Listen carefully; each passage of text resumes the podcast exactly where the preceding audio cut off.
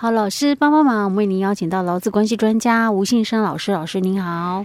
嘉惠你好，听众朋友大家好。好，是我们今天要来谈有关于那个职灾发生的一些保险给付的问题嘛？哎、欸，对，因为我们在上一集的后面，老师有讲到说，像有一些雇主啊，哈，嗯，呃，就是他们可能会有另外的商业保险，哎、欸，对，尤其是像那种呃工地。那种比如说营造业的那种工地，欸、对对，他们也会有那种所谓的工程险啊、嗯哦。那一旦那个有发生的职灾问题，一般我们就会认为说，那这个保险应该是要给付的、啊，对不对？对。好，那我可能可以对我的劳工哦，对我的员工有多一些补偿嘛、嗯。好，那我当然就是雇主有做一个那个风险转嫁。对。可是老师说，哦，那可不一定啊。没错。为什么呢？因为这个保险哦，嗯，它的这个给付的内容哦，因为容易造成一个误会，就比如说我们在工地哦，我们常常发现一种状况，嗯，因为有些拾荒者，嗯，哦，他可能会到工地哦去捡一些这个破烂的一个东西哦，就资源回收，对，做做资源回收，对，那就进到工地里面去了，嗯，哦，那有可能，嗯。他在工地哦，因为他在这个捡一些资源回收的一个东西的时候，嗯，发生了事故，嗯，那这个工地要不要负责哦？哦，这个有一个问题哦，很大问题就是他并不是你的员工嘞，对，他是外来者哈，嗯，哦，那有一点伤脑筋，对，他就产生了这个。负责任的一个部分。那你说，那比如说，假设营造公司要不要负责？嗯，因为他进到是我的一个区域。对。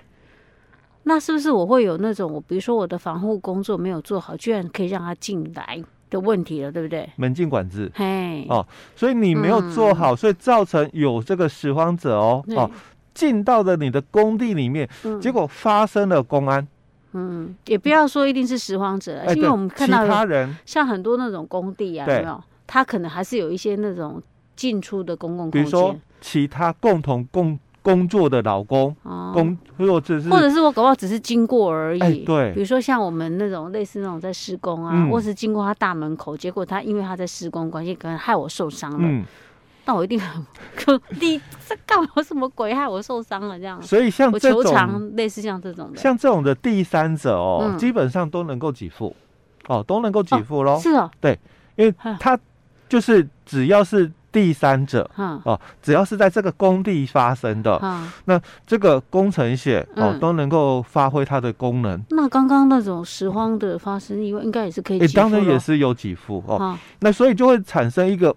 盲点的一个误会，是啊，那这个死死亡者或者第三人哈，啊、都能够给付了。那我们在这个工地共同工作的老公呢？哎、啊，所以老公没有哦，哎，所以一定也是觉得要有才对嘛？对啊，对啊，对啊，我因为死亡者不是人吗？不是工作的人都都能够有这个保险的一个给付了嘛？对不对？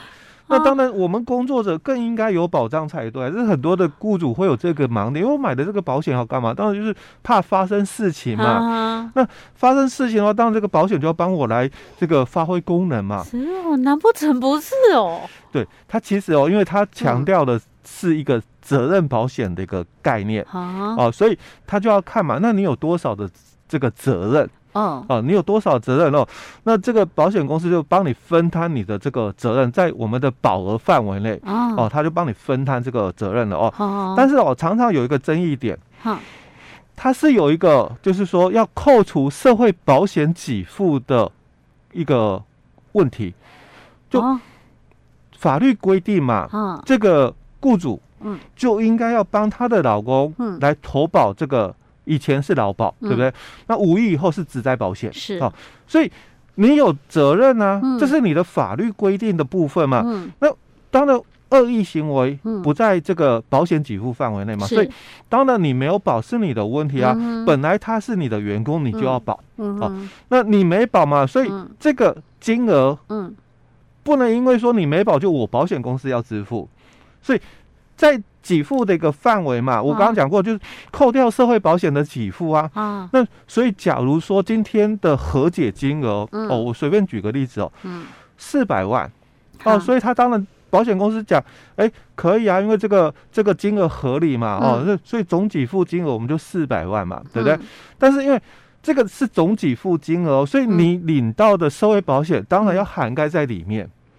哦，我讲是他针对，就是说这个受伤者，嗯，哦的一个说法，就当然就要包含在里面嘛，所以包含在里面的话，所以劳保的给付要算进来嘛。哦，是哦。但是现在问题就来了，啊，那如果没有帮老公投保嘞？没有帮老公投保，所以他领不到劳保给付。是，但是所以我的商这个商业保险，他还是会扣除。但是因为我们这个五亿以后嘞，嗯，职灾保险，嗯，哦，已经实施了，嗯，他也很清楚讲到了一点，因为五一以前哦不没有保不知道，那要知就是对于就是以前有一个叫做职灾劳工保护法嘛，哦，你要懂。那你也会主张，嗯，但是因为很多人不懂它，所以五一废除了，哦，并到新法里面，灾保法里面。是。好。那我们在灾保法里面的一个新法里面就提到，没有保没有关系，嗯，还是可以申请给付，是。啊，所以这个雇主就会面临嘛，嗯，劳保给付下来了，嗯，那你还要被罚，是。哦，然后劳保局会跟你求偿，哎，对。啊，哦，那再来第二个问题啊，那个商业保险呢？啊，商业保险它一定会扣掉这一段。啊，就就会扣掉应该雇主应该给付给劳工的这一段，不是，一他会扣掉说劳保局会给付的一个金额，就假如是我们刚刚例子里面我们在讲的，就如果是死亡给付，嗯，但他薪水多少你就要保多少啊，嗯，那这个劳保给付就一定会给四十五个月嘛，是，那如果是发生职灾的这个失能呢，嗯，那一样嘛，失能等级。多少嘛？那劳保也会给付这个失能这个给付金额嘛？嗯哼。那如果是职灾不能工作，嗯，那不能工作期间嘛，那一样嘛，劳保也是会给付嘛，这个职业伤病的这个给付嘛，对不对？所以他就主张啦、啊，当然就要扣除掉这一个社会保险给付的一个范围。嗯。但很多的这个。事业单位不知道，哎，他就觉得不对啊。我原本以为说，哎，我如果今天投保的假设是呃一百万好了，嗯，然后那个你应该发生意外，保险公司就要给付一百万啊。哎，对啊，结果原来不是这样，对，就产生了一个误会的一个部分。哦，那我刚刚有谈到，哎，这不是我们在这个工地工作的劳工哦，他乱跑进来。保险公司，你们就全额给付了嘛？嗯，那我我们现在在这个工地里面工作的劳工受了伤哦，嗯、结果你居然要我负担一部分的金额。哦，所以这是有些雇主不晓得，哎，不了解、啊。所以老师，保险公司这样做法是法律上规定的、哦，哎，法律上规定的，哦、因为这个是我们。五亿以后，尤其是五亿以后嘛，强制投保嘛。嗯，那因为五亿以前我也讲过，以前是劳保的一个规范，嗯，所以它有所谓的这个五人以上、四人以下的强制跟自愿加保的一个身份别的一个问题哦。嗯，但五亿以后它是强制投保，嗯，那你在这一段的强制投保，嗯，那你你没有保，当然不管什么理由嘛，嗯，那你就要负责，嗯，对吧？你你就要负责，因为这个是。雇主的这个职灾补偿，嗯，那职灾补偿你可以拿你的这个劳保的这个给付来抵，嗯，嗯哦，所以我我要强调是很多雇主他他在这一段他就会误会了，他以为说，哎，那我们这一块哦，应该我有做的一个风险转嫁的部分，嗯、那应该就全额扣抵才对，啊，怎么会我、嗯、我们还要付？因为我们在处理这个案例的时候，嗯，他雇主就很不能够接受这一段，为什么我？哦这个保险哦，好我我我做了嘛，嗯，那为什么这个？为什么保险公司的保险那个给付没办法 cover 我的那些？应该，而且还叫我要出一部分哦，还金额还蛮高的，哦，嗯，哎，那他就很难理解这一段了哦。嗯，那这个就是我刚刚一直在强调的，哦，他。有所谓的这个社会保险给付扣抵掉的问题，原来还有这个样子哦。哎，对，我们这大部分人都不晓得，大部分人都不知道哦。嗯，那因为我们在工地里面哦，嗯，它是上包下包嘛，哦，那我们的这个上包厂商，嗯，哦，他是负连带的这个补赔偿的一个责任的一个问题哦。所以当我们的下包商，嗯，他没办法处理的时候，最终还是回到这个。这个原事业单位，嗯，那原事业单位它虽然有投保、嗯、哦，我刚刚讲的这个这个工程险的一个部分哦，嗯，那它也不会去分哦，反正因为在这个工地发生嘛，嗯、当然就这个保险的一个内容，嗯，它是会给付出来没错，嗯，但它一定会扣掉这个所谓的社会保险的一个部分。哦，OK OK。哦，今天真的是长知识，哎，真的，我们大部分人都不晓得，都不知道这个有这样子的一个状况哈。哎，对。那所以这样讲的话，那那像那种公司行号买这种险，应该是要比较便宜才是啊，因为你要扣掉社会保险啊，对不对？哎，对。可是因为他们的那个嗯风险的一个系数哦，还算很高，嗯，因为毕竟你们这个。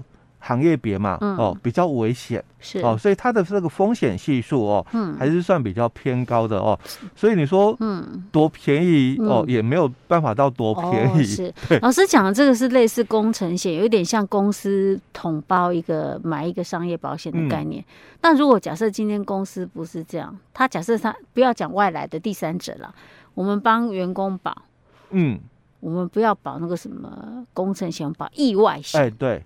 这样子就没问题了吧？呃，意外险的话，意外险他总不能说我还要扣除你的社会保险吧？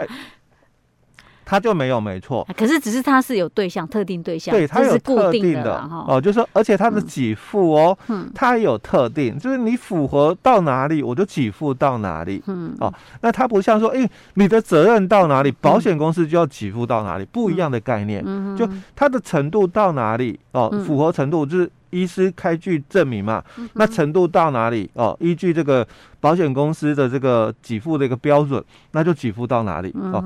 但是我们的这个责任的一个保险，它就不一样，雇主你的责任到哪里哦？那它的给付。金额就到哪里了？是，OK，好，所以保险公司也不是那么好糊弄的啦，对不对？它一定都是精算过的。除了这次的 COVID-19 的那个，那个就是去年，因为看到人家有些保险公司赚太多了，欸、对，那时候防疫真的做的好的时候，嗯、没有想到今年呢，哦，欸、完全大翻盘，没错。哎，好吧，嗯，老师，我们今天讲到这里，好。